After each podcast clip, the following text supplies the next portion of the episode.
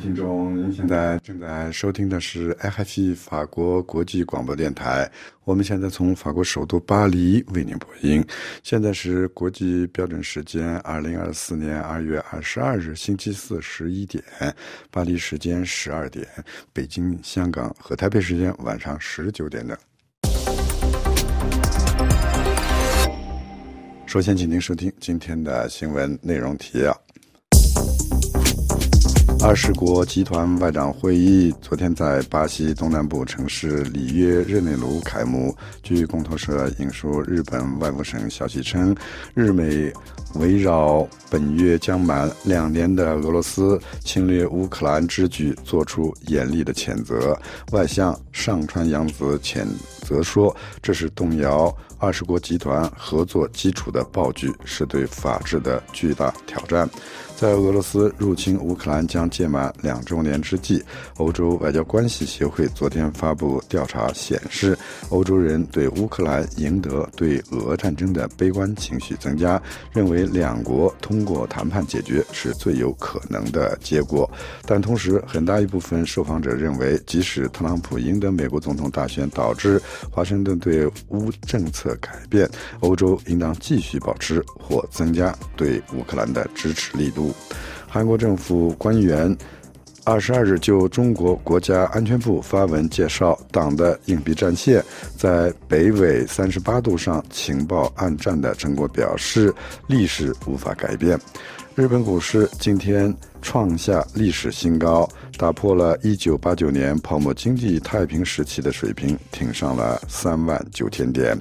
美国民选官员麦克加拉格尔今天抵达台湾，与台湾领导人会谈后确认，美国国会无论美国大选结果如何，都对台湾给予极其强烈的支持。此举遭到北京方面的谴责。接下来，请您收听今天新闻的详细内容。二十国集团外长会议在巴西东南部城市里约热内卢开幕。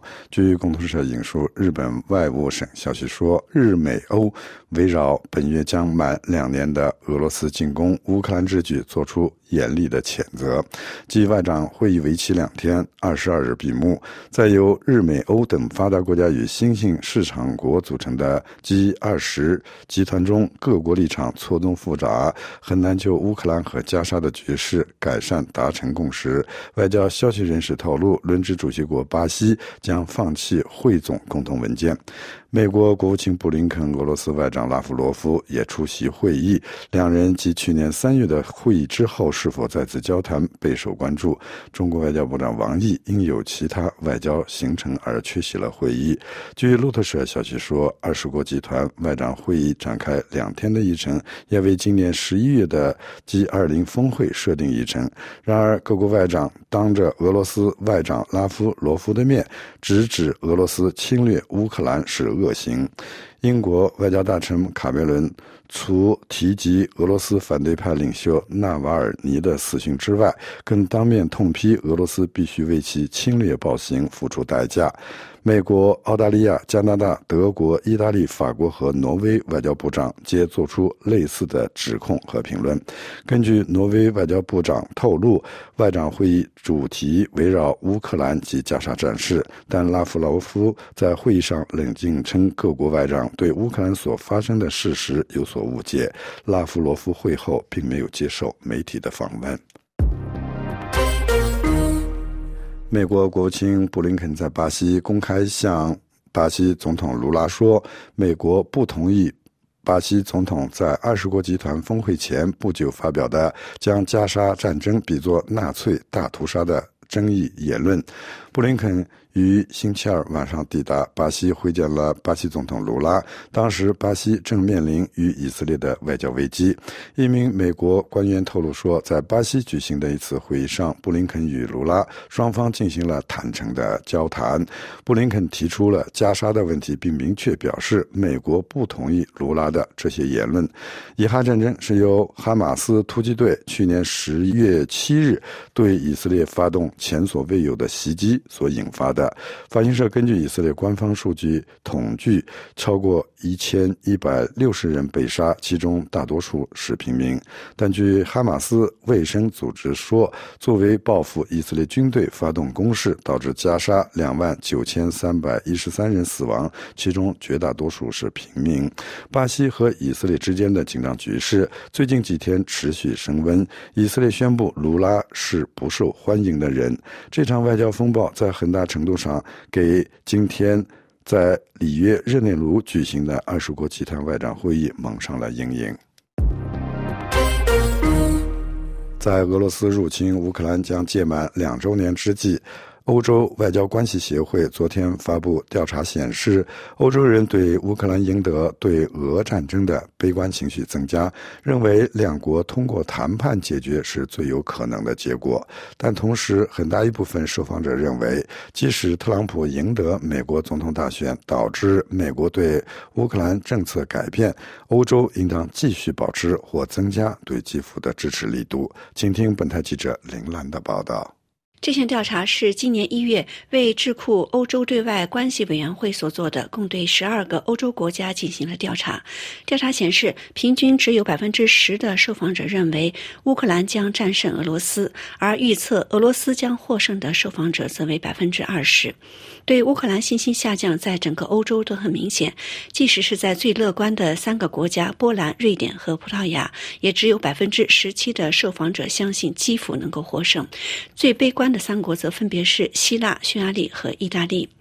欧洲各国广泛支持乌克兰，但一些国家的多数民众更希望推动基辅接受协议。十二国中，平均有百分之三十七的受访者认为冲突将以两国以某种形式的妥协方式解决。据这份调查报告的共同作者称，这种观点的变化是在乌克兰军队的反攻陷入僵局、对美国政策变化的担忧，以及对特朗普可能重返白宫对战争努力的影响产生的。约百分之三十一的受访者认为，欧洲应帮助乌克兰收复被俄罗斯占领的领土。百分之四十一的受访者赞成欧洲推动乌克兰与俄罗斯谈判达成和平协议。同时，百分之四十一的受访者认为。如果美国在特朗普胜选的情况下停止向乌克兰提供支持，欧盟应增加或维持对乌克兰的支持力度。同时，调查也显示，百分之五十六的欧洲人对特朗普可能第二次当选美国总统感到失望，百分之四十三的人认为这会降低乌克兰获胜的可能性。美国跨党派国会访问团抵达台湾，鹰派众议员盖拉格说：“美台人民合作对抗威权警犯。”请听本台在台北特约记者罗元韶的报道。美国联邦众议院美国与中国共产党战略竞争特别委员会主席盖拉格率领跨党派访团今天抵台访问。成员包括民主党首席议员克利须纳莫提，共五名众议员，表达跨党派国会议员对台湾的支持。访团拜会总统蔡英文和总统当选人赖清德，随后在外交部举行简短记者会。盖拉格称，此次跨党派访团基本上是个和平访团，寻求能对台海两岸和平有所贡献。而他所属的美中战略竞争委员会，是台海和平稳定最大的威胁，是中国共产党日益提高的进犯敌意。他提及中国共产党和习近平的策略，要在国际上制造分裂。他坚信，跨党派访团今天站在这里，证实那样的策略是个失败。美国和台湾双边不论党派的人民会团结起来，对抗威权进犯。Democrats and Republican, Blues and Greens, the people of Taiwan and the people of America united against authoritarian aggression. 克利须纳莫提就此行与台湾高层会谈后提出看法。他指出，美国国会跨党派大力支持美台关系，支持维持现状以及不得片面改变现状。强烈支持蔡英文和赖清德坚持两岸歧义需透过和平方式解决的立场。另外，有鉴于国际局势，他也表示，持续对印太防卫投入资源非常重要，确保威吓及阻止任何敌对行为，阻止冲突，才能带来和平。对于中国在印太区域扩张势力，盖拉格表示，美方不会袖手旁观。除了军事益助，美方应与伙伴建立协同经济策略架构，抵制中国的经济胁迫行为。美国议员且要不断亲自到印太区域向友邦表达支持。法广特约记者罗院少台北报道。日本东京一家中国海外警察局因福利欺诈被突击搜查。今天本台记者肖曼的报道。根据提交给检察官的文件，此次突击搜查源于涉嫌非法接受企业的新冠疫情补贴。以上两名女子涉嫌在2020年7月冒充正骨诊所老板，非法获取了一百万日元补贴。关于中国的海外警察局。西班牙人权组织保障卫士在2022年强调，中国至少有一百零二个此类警察局，分布在五十三个国家。据报道，日本有两个中国的警方基地。去年五月，日本公安局。搜查了东京千代田区的一栋建筑，随后将其列为两个中国海外警察局之一。当时，两名嫌疑人在拥有该大楼并在那里经营办公室的组织中担任高管职务。搜查证实，两名嫌疑人一直在协助办理中国驾照的更新手续。尽管没有发现日本主权立即受到侵犯，但该局将继续。调查情况的细节。调查结束后，该处被腾空，所有权随之发生了变化。调查人员推测，中国设立此类警察局的目的是监视和遏制居住在海外的中国公民的不同声音，这被认为是对其居住国主权的威胁。在去年四月的类似事件中。纽约市联邦当局逮捕了两名居住在该市的据信为华裔男子，罪名是涉嫌开设和经营类似场所。据信，他们正在寻找民主活动人士的下落。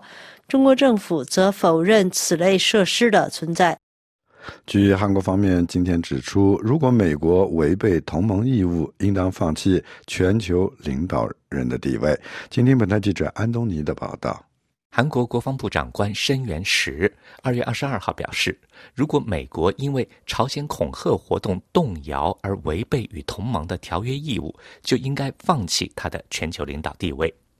申元实当天是在韩国国会出席国会质询政府政治、外交、国安工作的问政会，被问到：如果美国前总统特朗普再次当选总统，如果朝鲜完成洲际弹道导弹实战部署，如果朝核冻结基调进一步凸显的质疑的时候，说这番话的。他表示，继去年共同发表华盛顿宣言之后，韩美还在构建一体化的延伸威慑体系。因此，就算朝鲜完成洲际弹道导弹的实战部署，韩美同盟不会动摇弱化。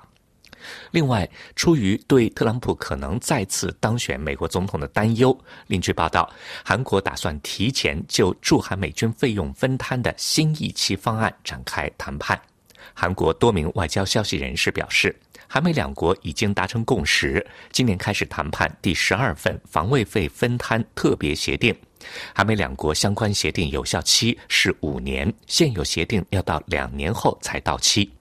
另外，申元时强烈谴责朝鲜国务委员会委员长金正恩这个月十四号现场指导射弹的时候说：“北方界线实已形同虚设，朝鲜将加强军事态势的事情。”韩国方面说：“北方界线是韩军过去七十年来坚守的海上界线，如果金正恩做出错误的选择，必将招致灾祸。”一艘驳船今天撞上广州市附近珠江三角洲水道上的一座桥梁，导致两名为南沙大桥的桥梁部分断裂，有车辆坠入江中，并造成两人死亡。日本股市今天创下历史新高，打破了一九八九年泡沫经济太平时期的水平，挺上了三万九千点。路透社分析原因，称是廉价的估值和企业改革吸引了外国资金寻找替代品来替代遭受重创的中国市场。新闻节目播送完了。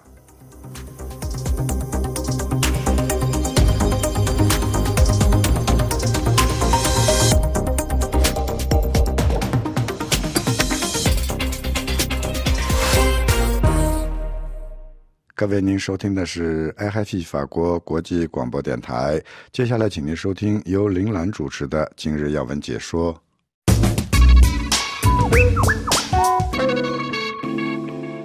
听众朋友，从周三开始，为期两天的二十国集团外长会议在巴西里约热内卢举行。会议重点讨论的议题包括应对贫困、气候变化和持续加剧的全球紧张局势，为十一月巴西主持的二十国集团峰会做准备。法新社报道指，会议第一天已凸显了在乌克兰战争和加沙战争问题上的深刻分歧。担任轮值主席国的巴西外长毛罗·维埃拉周三在会议开幕式上呼吁对联合国和其他国际多边机构进行改革，批评他们无力阻止以哈和乌俄两场影响深远的冲突陷入僵局。维埃拉在致辞中说：“多边机构没有足够的能力应对当今的挑战。联合国安理会在当前冲突问题上令人无法接受的瘫痪状态，就证明了这一点。”他说：“这种不作为直接意味着生命的丧失。”由于俄罗斯的否决，联合国安理会两年来未能对俄罗斯入侵乌克兰作出反应，在加沙问题上也难以达成统一。包括周二在内，华盛顿已多次否决了联合国要求在加沙立即停火的决议草案。以色列的主要支持者美国则批评了巴西总统卢拉此前将加沙战争比作大屠杀的言论。美国国务院一位不愿透露姓名的官员说，美国国务卿布林肯周三上午在抵达巴西之后与卢拉会见时，明确表示不同意这些言论。国际紧张局势是会议首天讨论的议题，但巴西总统此前有关加沙战争的言论引发的争议为会议蒙上阴影。卢拉周日将以色列对加沙的占领形容为种族灭绝，将其比作是纳粹希特勒的行径，同时表示加沙地带发生的事情不是一场战争，而是一场种族灭绝。此后，巴西与以色列紧张关系持续升温，以色列已宣布卢拉为不受欢迎的人，并召见巴西。驻以色列大使要求道歉，作为报复，巴西则召回驻特拉维夫大使进行磋商。一位法国外交人士向法新社说：“我们并不认为激烈的言辞会有助于今天的和平进程。”在乌克兰问题上，集团成员也存在分歧。卢拉认为，冲突的责任应由俄罗斯、西方和基辅共同承担。尽管来自西方国家的压力要求谴责俄罗斯的入侵，但二十国集团在上一次九月在新德里举行的峰会上，还是发表了一份含糊其辞的最终公报，谴责使用武力，但没有明确提及普京领导下的俄罗斯。俄罗斯与印度和巴西等二十国集团成员保持着密切关系。在乌俄冲突爆发将届满两年之后，美国国务卿布林肯将在此次里约会议上与俄罗斯外长拉夫罗夫再次见面。据巴西总统府的消息人士透露，拉夫罗夫将于周四在巴西利亚会见卢拉。他再次指责了乌克兰以及盟友。他向《巴西日报》表示说，基辅和西方都没有表现出解决冲突的政治意愿。根据英国外交部表示，英国外交大臣卡梅伦在周三闭门会议中说：“必须让俄罗斯为其侵略行动付出代价。”美国、澳大利亚、加拿大、德国、意大利、法国和挪威的外长当天也发表了类似的主张。报道说，周四上午会议将讨论全球治理改革议题，这是巴西非常重视的议题之一。巴西希望推动南方国家在联合国、国际货币基金组织和世界银行等国际多边机构中拥有更大的发言权。巴西总统卢拉二月十八日重申了他对扩大联合国安理会规模的兴趣，并考虑让更多来自非洲、拉丁美洲以及印度、德国或日本国家加入。在前总统博尔索纳罗领导下，历经了多年的外交孤立之后，卢拉自去年一月重新就任以来，一直寻求巴西重返全球外交舞台中心。美联社援引政治学家雷森德认为，目前并没有改革联合国的动力，联合国正处于危机之中。或许现在改革安理会并不理想。作为二十国集团轮值主席国，巴西提出的另外两个优先事项是战胜饥饿和全球变暖。在里约会议的同时，也将有多个多边会晤。法国外长塞茹内会见了巴西外长，巴西和俄罗斯外长也举行会谈。在俄罗斯反对派人士纳瓦尔尼在狱中死亡的消息公布之后的新一轮紧张局势下，外界尤其关注布林肯与拉夫罗夫此次在里约的再次会晤。他们的上一次会晤是。在去年三月在印度举行的二十国集团会议期间，在本次 G 二十外长会议之后，集团财长和央行行长将于下周在巴西圣保罗举行会议。听众朋友，以上的要闻解说由林兰编播，感谢收听。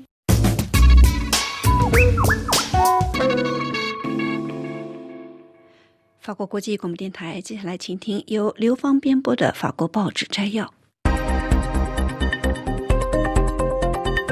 各位听众，二月二十二日出版的绝大多数法国日报头版新闻重点聚焦法国农民危机的话题。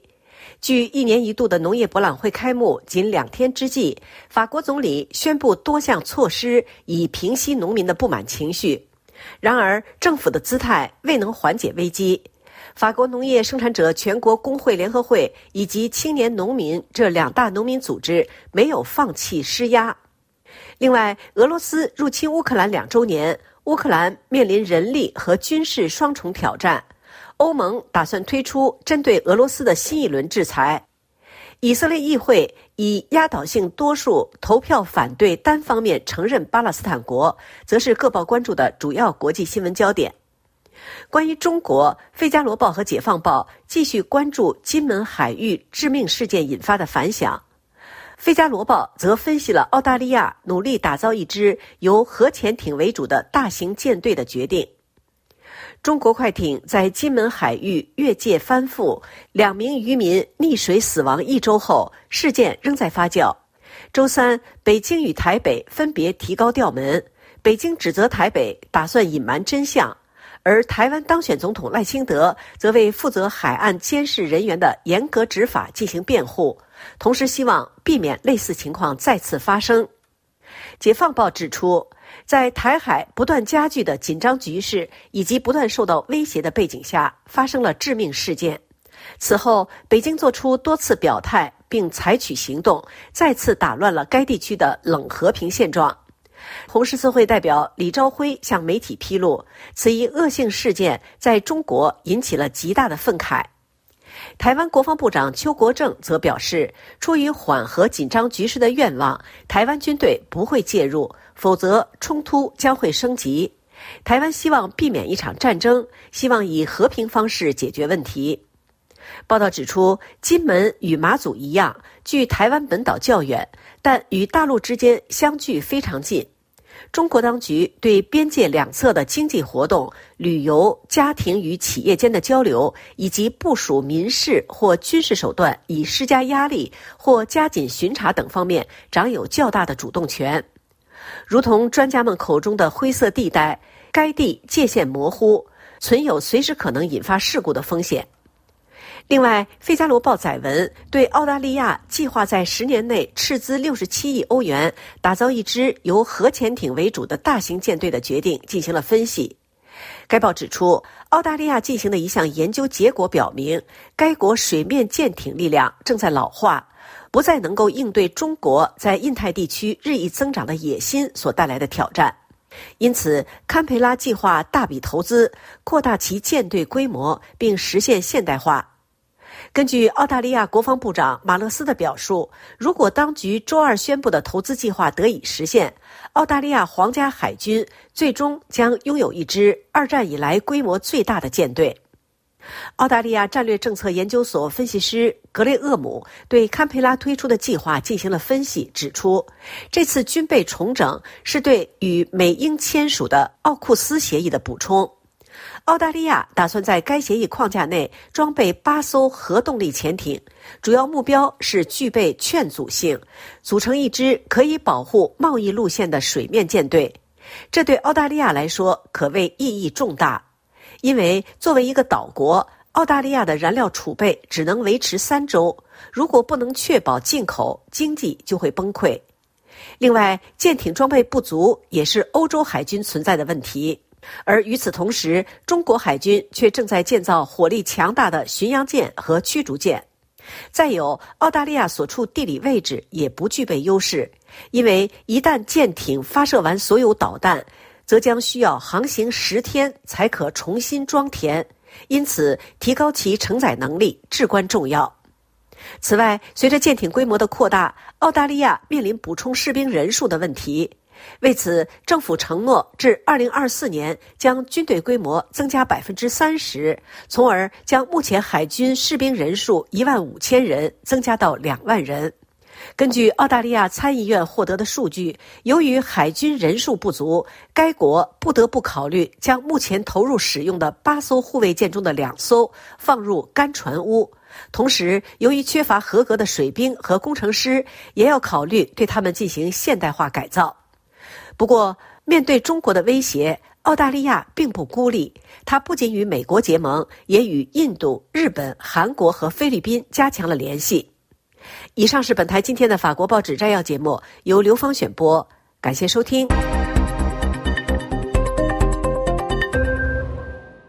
接下来，请听由桑宇主持的《聚焦非洲》。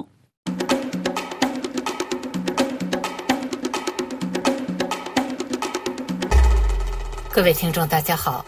非洲联盟第三十七届首脑会议于二月十七号至十九号在埃塞俄比亚首都亚的斯亚贝巴非盟总部召开。此次峰会因重点关注的议题是非盟机构改革、多边合作、经贸、教育、科技发展等，而非战争与人道主义危机，遭到人们的诟病。然而，此次峰会特别关注了非洲共同市场的加速发展。分析家认为，今年将是非洲共同市场形成的动力年，这才是确保非洲提升国际影响力、争夺国际话语。权的关键一步。非洲共同市场即非洲大陆自由贸易区，将是世界上最大的自贸区，拥有五十四个国家和十三亿人口。目前已经有五十三个国家签署了加入非洲共同市场的条约，其中四十七个国家已经批准了条约。摩洛哥三六零新闻网在相关报道中指出，许多专家认为，非洲大陆实现共同市场将是一个缓慢的过程，但一切迹象表明，非洲共同市场的建立势不可挡。二零二二年十月，喀麦隆、埃及、加纳。肯尼亚、毛里求斯、卢旺达和坦桑尼亚七个国家启动了一个先行贸易协议，作为非洲共同市场的试点协议。该试点协议旨在测试非洲自贸区框架内的运营体制、法律和商业政策环境。在先行倡议框架内交换的产品有九十六种，包括医药、橡胶、钢铁、面食、瓷砖、茶。茶、咖啡、糖、干果等产品。协议国可通过非洲自贸区优惠条件进行交易，尽管目前只涉及少数国家和产品，但结果被认为是决定性的。非洲大陆自贸区秘书长瓦姆克莱梅内强调说：“整个非洲大陆的私营部门已经准备好从共同市场中受益，但各国政府必须加快采取行动，以满足他们的需求，加快共同市场的落实。”梅内介绍说，二零二四年，另外二十四个非洲国家将加入先行贸易倡议，使必须通过共同市场规则进行交易的国家数量达到三十一个。从今年起，这三十一个国家将通过非洲自贸区提供的优惠条件交换一定数量的产品。这些国家已部署了自贸区电子海关关税手册和原产地规则手册，并已。已经正式公布其关税税率，因此2024年将是非洲自贸区的真正启动年。超过半数的非洲国家已经做出承诺。非洲自贸区协议涵盖货物贸易、服务贸易、知识产权和竞争政策等多个领域的多项协议书，但最重要的部分涉及逐步取消关税壁垒。因为关税壁垒构成非洲大陆内部贸易发展的主要障碍，因此非洲自贸区将在 A、B、C 三个关税减让清单的基础上逐步取消关税。A 清单包括签约国在共同市场上交易的百分之九十的产品关税细目，这些产品被视为非敏感产品，将在五年内；不发达国家在十年内逐步取消关税。B 清单包括成员国百分之七的产品关税细目。这些产品被视为敏感产品，受益于长期保护条例。发展中国家可在十年内取消关税，最不发达国家可在十三年内取消关税。C 清单由成员国百分之三的关税细目构成，占非洲内部贸易总量不超过十的产品，被允许征收最高百分之三的关税。第一阶段协议已于二零二一年一月生效，百分之九十商品的关税将被逐步取消。据世界银行预测，仅这项措施就将有助于加入国到二零三零年实现百分之七的实际增收。关税壁垒并不是非洲内部贸易的唯一障碍。一个泛非支付结算系统已经推出，该金融平台支持非洲市场之间以各国本币进行即时跨境支付。借助泛非支付系统，非洲运营商每年可节省约五十亿美元的支付交易成本。此外，通过这个平台，非洲大陆的运营商在商业交往中减少了对硬通货美元、欧元、英镑等的依赖。然而，减少关税和非关税壁垒不足以促进非洲内部贸易发展。非洲国家必须加大对非洲大陆欠缺的基础设施的投资。非洲自贸区需要更多公路、高速公路、港口、物流中心、铁路，必须建立商业和港口走廊，以方便货物的运送，降低物流成本。这与取消关税壁垒同等重要。此外，要刺激非洲内部贸易，还需要有充足的产品供应。因此，鼓励非洲大陆实现工业化，从而进行高附加值产品贸易，是非洲自贸区的预定发展目标。根据世界银行的预测，非洲的工业化可使非洲自贸区出口额增加五千六百亿美元。摩洛哥三六零新闻网在相关报道中指出，非洲自贸区已经走在正确的轨道上。这个涉及五十三个国家、拥有超过十三亿消费者和超过三点五万亿美元国内生产总值的共同市场，可以帮助非洲实现经济转型。目前，非洲内部贸易只占总贸易量的百分之十四点四，而欧洲内部贸易占比为百分之六十三，亚洲内部贸易占比为百分之五十八。可见，非洲内部贸易发展潜力巨大。以上是今天的聚焦非洲，我是桑宇。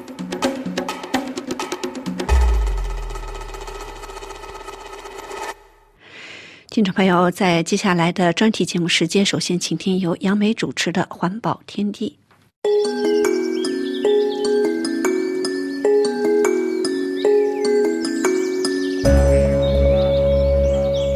听众朋友。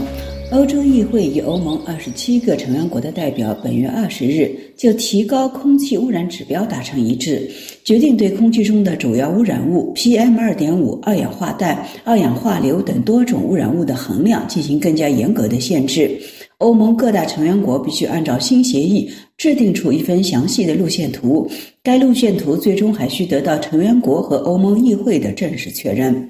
欧盟之所以提高对空气污染的指标限制，其直接的原因是欧洲环境署去年年底发表的一份有关空气污染的分析报告。根据该报告，2021年欧盟至少有三十多万人死于空气污染，其中25.3万人死于空气污染微粒，也就是 PM2.5，其浓度超过了世界卫生组织建议的每立方米五微克的指标。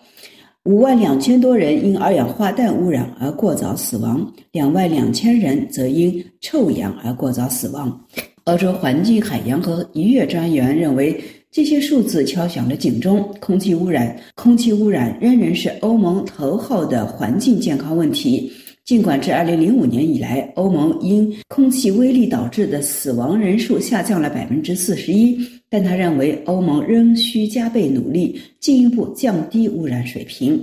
同样是在去年年底，一份有关中国空气污染的独立调查显示，中国空气中的主要污染物 PM2.5 的浓度在连续下降十年之后，于2023年出现反弹。这份报告由总部位于赫尔辛基的独立研究机构。能源与清洁空气研究中心于十二月二十二日发布。该机构对空气污染方面的研究在国际上享有一定的权威。报告指出，二零零三年是中国自二零一三年打响污染防治攻坚战以来。全国 PM 二点五平均水平首次出现同比上升，百分之八十的省会城市的 PM 二点五水平同比上升。PM 二点五污染水平因排放量增加而相对增加最多的地区是西藏的拉萨、天津和济南，同比分别增加了百分之十八点二、十五点五和十一点七。中国十一个省会城市臭氧未达标，潜在健康影响加剧。PM 二点五污染最严重的省会城市和臭氧污染最严重的省会城市高度相关，其中七个省会城市面临 PM 二点五和臭氧双双超标的风险，它们分别是西安、郑州、石家庄、太原、天津、济南和成都。这些城市大多位于北方，地处汾渭平原和京津冀地区，是中国大气污染的两个重点控制地区。报告特别提到了首都北京的空气质量，指出截止去年十一月底，北京 PM 二点五的十二个月移动平均值达到每立方米三十二点六微克，比去年同期上升了百分之七点七。而去年二月和三月份频繁出现的雾霾天气，使北京的 PM 二点五浓度达到每立方米四十七点八微克，同比上升了百分之三十点六。此外，去年十二个月来，北京的臭氧浓度达到了每立方米一百八十四微克，超过了中国自己制定的国家标准，也就是每立方米一百六十微克的标准。造成空气污染反弹的原因是多方面的。报告认为，首先是由于不利的气候条件，再就是人为排放量的增加。空气污染长期以来与中国的重工业结构息息相关，在大气污染重点控制地区，像太原这样。以煤炭依赖和重工业发展著称的城市，空气质量达标尤为困难。在 PM 二点五未达标的省会城市中，煤炭产量占全国总量的百分之六十三点六，其中汾渭平原上的山西、陕西两省煤炭产量占全国总量的百分之四十六。二零二三年，这些地区的煤炭产量比去年同期增加了百分之四点四，表明化石燃料行业的需求较大。同样，省会城市 PM 二点五未达标地区的火电生产量平均同比增长百分之四点三。有意思的是，二月二十日，北京市生态环境局举行新闻发布会，会上，北京市生态环境局综合处处长介绍说，截止二零二三年，京津冀三地空气污染微粒 PM 二点五的年均浓度与二零一三年相比降幅均六成左右，重污染天数均大幅消减。优良天数大幅增加，其中北京市污染微粒 PM 二点五的年均浓度为每立方米三十二微克，连续三年稳定达标。但他却丝毫没有提到未达标的臭氧浓度等等，而这些污染物对人体同样能够造成致命的伤害。同样，中国国务院去年年底发表的空气质量持续改善行动计划中，也没有提到中国的空气污染出现反弹的信息。其中原因，莫非是中外在对空气污染研究方面的数据存在出入？不过，能源与清洁空气研究中心在报告中明确指出，其引用的关键数据均来自中国。有关空气质量测量数据由中国政府空气质量监测站提供。听众朋友，以上是今天的环境动态，是由杨梅编播。感谢各位的收听，我们下次节目再会。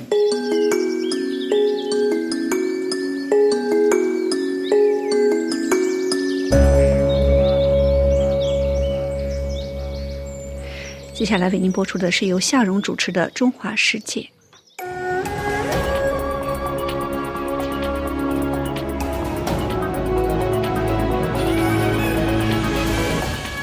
广的听众朋友们，大家好，我是夏蓉，东吴大学法律系毕业，曾经担任中天、TVBS、三立新闻等台湾电视台驻美记者二十多年的范启斐，离开传统电视媒体后，从二零一九年十一月开始为网络平台 Line Today 制作国际新闻节目 Today 看世界。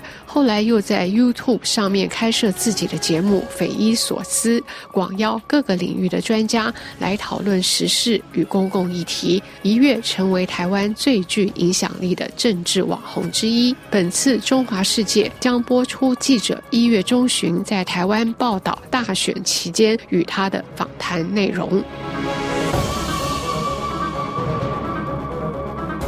你从美国回来之后，首先是在电视台工作了一段时间，后来又离开电视台，成立了自己的 YouTube，还有属于自媒体的频道。为什么选择这条路？我觉得那时候在传统媒体的时候，我觉得最大的问题就是我其实没有办法选择呃太多我自己想要做的题目啊。然后那时候离开的时候，其实最大的原因是因为我。真的没有办法再认同，就是这个传统媒体操作新闻的方式，因为那时候我们做的新闻，我做了很大力气去做的新闻，其实，在台湾能见度其实也不高。我就算选题，我可以决定的时候，播出我也没办法做决定。所以在整个新闻制作的这个过程里面，我能够拿到的自主权非常的小。但是到自媒体之后，这个完全就是我自己决定了。我想要访问谁，我想要做什么题目，我想要播给观众看什么。都在我自己手上，我觉得这个自主权对我来讲太重要了，所以我的确是开心很多。你刚刚谈到，就是说从编辑来访问的这上面的话，就不会再受到原来的，比方说这个媒体的立场或是你长官的立场所限制。可是当一个 YouTuber 会受到流量的。操作不是吗？哦，对，好，流量这个东西，我觉得其实，在传统媒体来讲，它就是收视率嘛，这是一样的哈。那流量的这个操作，我觉得是没有办法避免的，因为如果要生存下去，你没有流量，我觉得是没有办法生存的，这个是不用讲的啦哈。可是我常常在跟我的 staff，我我跟我们的同仁们，我们在讲的时候，就是说，我觉得还是。呃，我们在做任何议题的选择的时候，其实第一个要考虑的是我们为什么要做这一行。我觉得这个这个讲起来就是不忘初心。可是我我一再的想，就是说我们的立场就是，我希望台湾的观众可以有好一点的资讯。我觉得以前的传统媒体没有办法做到这件事情。我希望我们到了自媒体之后，我们可以想办法提供一个管道，让台湾的观众可以接触到更好的资讯。然后这个数字也许比不上，就传统媒体一次他就可以接触几百万人、几十万人这样子。可我觉得没有关系啊，我们几万人开始做也 OK 啊。可是我觉得现在来讲的话，有很多人，我们发现台湾社会里面很多人是希望知道这个资讯的。我觉得有这一群人就够了。从国外的角度来讲，会觉得很好奇，或者是不理解，就是台湾的网红跟政治人物之间的这个互动为什么这么特别？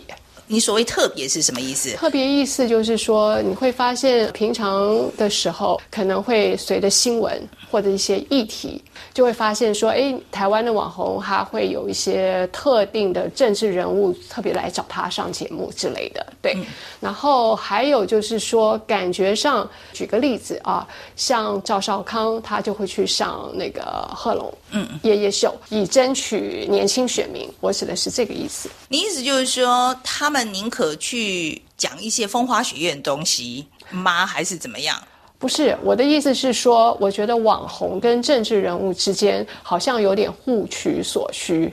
哦，这当然是如此啦，哈！我觉得所有的访问都是啊，我觉得传统媒体也是吧。嗯，OK，我觉得这个尤其在选战的过程里面啊。我们访问政治人物的时候，我我常常讲说，我们很早就表达，就是我我以我们自己的状况了哈，就是说我们在去年年初的时候就决定说，我们台湾的选举我们要参与，好，就是说我们要做报道这样子。然后我们从年年初的开始的时候，就跟各个阵营都讲说，我们希望能够访问你们的候选人这样子，我们都拿不到。没有人理我们，那他们的考量是什么？什么我们不够大啦，或者是就觉得说来来访问他有风险呐？因为我们那时候就在讲，我们问的问题应该是比较犀利的啦，哈，所以可能对他们来讲是有风险。总而言之，我不知道他们考量是什么，我们就试了很久很久很久很久，都都拿不到这样子。到年底的时候，都是他们自己自投罗网的。为什么呢？是因为他觉得他有需要了。嗯。所以我觉得政治人物在决定他要接受谁的采访的时候，其实是非常清楚的。他知道他要接触到哪一个 TA，他要去接触到哪一个观众。传统媒体的观众，他如果说他觉得我是需要年纪大一点的看传统媒体的观众，他就去上传统媒体啦。他来接受我们访问，就是希望接触到我们的 TA 嘛。其实那个理论非常的简单，那就是在我们的立场来讲，我们既然做选举，我当然希望采访候选人啊，我觉得这是毋庸置疑的吧。那所以在候选人的角度来讲，他就是他选择受访者的唯一的抉择，就是我今天接受你这访问，我能不能接触到你的观众，就这么简单。可是台湾的政治网红啊，相对于比方说欧美国家，甚至其他的亚洲国家来讲，都特别的多。为什么呢？我觉得我们言论很开放吧。我们的我们的确是自由度、政治自由度，或者是言论自由度，的确在亚洲是名列前茅。这个是事实嘛？就是我们的空间很大嘛。所以因为空间大的关系，所以它这个很多元，那人数就比较多。我觉得这是一个必然的结果啊。就是你越开放的社会，你能谈的议题越多，所以当然各式各样的政治网红就会越来越多啊。我觉得很简单，就是因为我们在台湾的开放的程度比较大。我们的言论自由的程度开放比较大。那你觉得，身为网红，跟你以前身为电视台的记者上面，你自己在选择议题或者是在做在做访谈的时候，你会不会自我设限？就是说，你觉得身为自媒体的，跟身为电视传统媒体的记者，在做一些报道的时候，有时候你自己本身就会给你自己一些限制。就如果要考虑到媒体的立场。OK，我觉得这样讲了哈，我自己其实没有一直都没有自我设限的这个问题啦。我我自己一直没有，就包括我以前在电视台的时候，我我其实基本上也是，我今天锁定一个议题之后，我就觉得我是用议题来做选择的。既然要访问这个议题，那就是要去找有代表性的人来做访问，这样子啊。包括以前在电视台的时候也是如此。到了自媒体的时候，这个东西就更贯彻，因为主要是在传统媒体阶段的时候，我其实去访了。他不用，我也没法子，right？可是，在现在自媒体的情况之下，我就自己决定了。那我是没有自我设限的，我任何一个阵营，我们都希望能够谈。我们都希望能够接触到，我们觉得重要的，我们就去谈。嗯，那别的媒体，我知道有些自媒体会担心，因为谈太多政治的东西。其实谈太多政治的东西，对自媒体经营来讲是一件很辛苦的事情。我觉得不应该说谈政治，应该是说谈公共议题这件事情，其实是件吃力不讨好的事情。我们谈了，很容易被延上，我们很容易被骂，然后业主还跑掉。可是如果说不是因为有，我觉得公共讨论是民主的核心。这一个信念的话，我觉得我也不要做，我就做做娱乐的东西就好了。可是就是因为我有这个信念，我觉得要做这件事情，所以我们我们觉得好吧，那没关系啦，那就那就这样吧。可是我觉得我相信很多人不是这样想，他可能会觉得说他频道的生存更为重要。你觉得从美国回来之后到一直到现在，台湾的整个媒体的环境，你觉得它是变得越来越好，还是越来越朝你不喜欢的方向发展？嗯，我觉得现在在做公共讨论上的挑战越来越大。这的确是因为我觉得社群媒体这几年的发展啊，跟演算法可能也有很大的关系。但是我觉得它的确是比较 favor 极端言论比较容易被听见，就是反正吼得越大声的人越容易被听见，讲得越辣的越容易被听见。这样的确它有这样一个特质在那里面，然后他就鼓励了这样子的一个说故事的方法。所以我觉得的确这个挑战是有的，但这个挑战也不是只有台湾有啊。我觉得全世界现在只要有社群媒体的地方都是这样啊。所以这是一个大家共同的课题啦。怎么样在维护言论自由情况之下，但是又不让极端的声音，甚至是 disinformation 假新闻哈不真实讯息这一种能够被控制住？这的确是一个很困难的课题。那你怎么看台湾传统媒体里面的政论节目？我觉得传统媒体的政论节目最大的问题哦，我之所以会做匪夷所思这个节目，最大的原因就是因为我觉得在政论节目上面看到的是表演比较多吧。它的娱乐性质比较多吧，然后另外一个是它的资讯非常的片面化，就很破碎这样子。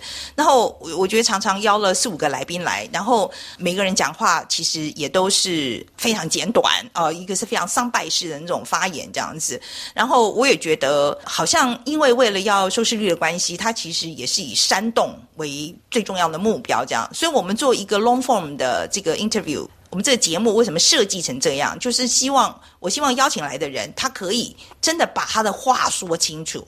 我们是真的希望能够了解你的想法，而不是抓着你的一个小辫子来做文章。OK，所以我是真的觉得，你要问我的话，我自己我并不喜欢政论节目，我并不喜欢。然后我也觉得他在讯息传播上面，我觉得也给了很多错误讯息，这样子。做这个节目其实就是希望有另外一个管道，大家可以不要再从政论节目当做唯一一个你拿到你的政治方面知识的地方。那节目做到现在，你自己觉得匪夷所思，嗯，就是有哪些成绩是你觉得值得骄傲的？我们成长的不错啦，就是这个以数字上来讲，我觉得我们一直的成长的不错。那尤其这一波选举的这个访谈，很多观众都跟我们讲说，他们其实是只有在我们这里才可以听到一个候选人真的是做大块的。大块的陈述自己的意见，这样子，我觉得我们这一次选举的报道是有达到目的了。呃，我也觉得，我是希望说我们会继续成长啊，长，然后让更多的人进来，可以看看就是不同的人，而且我们的故事其实真的非常多元呐。我们选举那一天当天晚上，我们其实没有做任何政治上的议题。选举那天晚上，我们请到的是钟子通，他是一个专门平息 A 片的一个 YouTuber 这样子。接下来的发展呢，你想怎么规划？我希望我们能够有能力做大一点的呃访问哈，然后呃，我们其实我觉得可能会更多的跟其他 YouTuber 的协作。就是跟其他有其他专长的 YouTuber，我们做更多的协作。然后，也许我觉得，尤其今年年底啊，美国总统那个大选，我们应该会做一些比较多的东西。我觉得我们可能应该会派人去啊，就是我觉得这个可能是我们今年最重要的重点。嗯，对，我们有我们有在想啦，就是针对美国大选，我们可能就会派人去这样子。这我们以前没办法做，没有能力做。但是因为今年美国总统大选，我觉得甚至比。这一次台湾的选举更为重要，更为重要，所以说我们应该会呃，就是派人去，然后做一个更大规模的的报道。好，谢谢。好。以上是夏荣主持的《中华世界》，感谢范奇斐与我们畅谈他作为媒体人的初心、网红与政治人物的关系、转做自媒体的经验。最后，谢谢导播苏维尼亚的技术合作和您的收听，下次节目再会。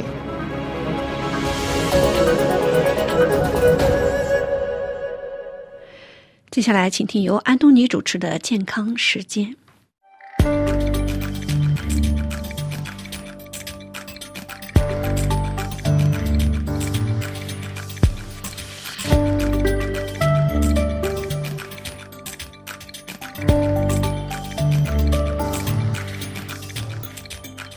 各位好，我是安东尼，欢迎收听健康专题。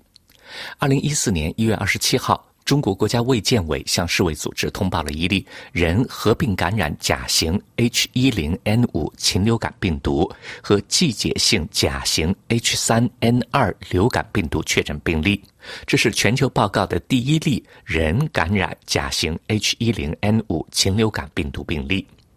这个病例是安徽省宣城市一名六十多岁的女性务农工作者，她在二零二三年十一月三十号出现了咳嗽、咽喉痛和发热症状，患者有慢性的合并症病史，于二零二三年十二月二号在当地医院住院，之后因为病情加重，于二零二三年十二月七号转到浙江省一家医疗机构。这名患者被诊断为甲型流感病毒感染，他于二零二三年十二月十六号去世。在当地医疗卫生机构进行了核酸检测、病毒培养和基因测序以后，浙江省的卫生部门于二零二四年一月二十二号从患者样本中分离出了季节性甲型 H 三 N 二流感亚型病毒和甲型 H 一零 N 五禽流感亚型病毒。二零二四年一月二十六号，中国疾病预防控制中心对浙江省提供的样本进行了确认性检测，证实了实验室检测结果。注意到这个患者没有接种季节性流感疫苗。这名患者在二零二三年十一月二十六号购买鸭子的时候接触过活的家禽。在冰箱里储存的鸭肉当中，有七个样本经检测呈 H1N5 阳性，两个样本呈 N5 阳性，没有血凝素结果。这名患者没有接触过猪或者其他哺乳动物。从他家中收集了环境样本，所有样本经检测都呈阴性。禽流感感染是由流感病毒引起的。流感病毒通常在几个野生鸟类和家禽中传播，但是也可以感染人类和其他的动物物种。人类感染通常零星出现，主要是由于直接接触受感染的动物或者受污染的环境。人类感染的主要危险因素似乎是接触感染的活禽或者死禽，或者受污染的环境，比方说活禽市场。目前的人畜。共患流感病毒没有显示出持续的人际传播。人感染禽流感可出现高烧、咳嗽、喉咙痛和肌肉疼痛的初期症状。根据和病毒与受感染宿主相关的因素，这个病可能迅速发展为严重的肺部感染、急性呼吸道窘迫综合症，甚至是精神状态的改变或者癫痫发作。在可行的情况下，建议使用逆转录聚核酶链反应或者其他快速的流感分子检测，应优先给予抗病毒药物和支持性护理为基础的及时治疗。世卫组织通过全球流感监测和应对系统，密切监测禽流感病毒和其他人畜共患的流感病毒。世界卫生组织说，公众应该避免接触高风险环境，比方说活体动物市场或者农场，并且避免接触活禽或者被鸟类或家禽粪便污染的表面。建议经常洗手，或者使用含有酒精成分的免洗洗手液洗手，保持手的卫生。鉴于流感病毒不断的演变性质，世卫组织继续强调全球监测的重要性，以发现与可能影响人类或者动物健康的正在传播的流感病毒相关的病毒学、流行病学和临床变化，并且强调及时共享病毒以进行风险评估的重要性。世卫组织说，由流感病毒新亚型引起的所有人类感染都应该根据国际卫生条例。二零零五进行通报，国际卫生条例二零零五的缔约国必须立即向世卫组织通报近期实验室确认的由甲型流感病毒引起，并且可能导致大流行的所有人类感染确诊病例。世卫组织不建议对旅行者采取任何具体措施。根据目前获得的信息，世卫组织不建议对中国实行任何旅行或者贸易限制。好了，各位，以上听到的是今天的健康专题，感谢收听，再会。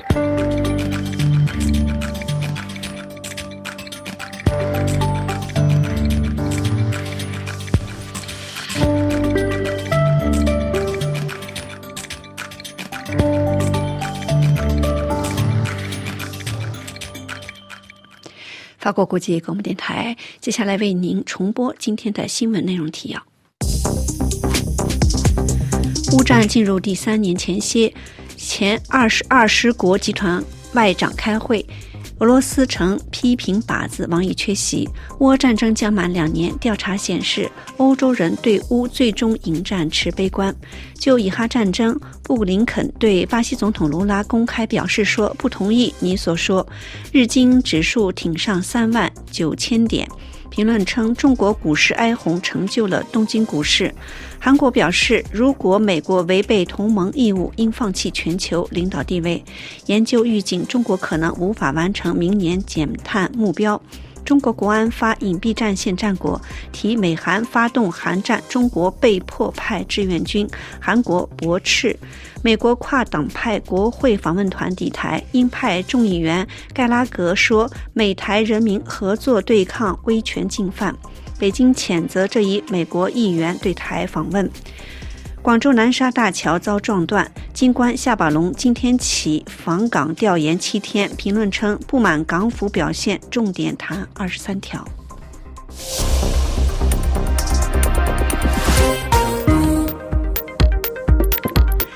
听众朋友，法国国际广播电台今天对亚洲地区的第二节中文播音到此即将结束。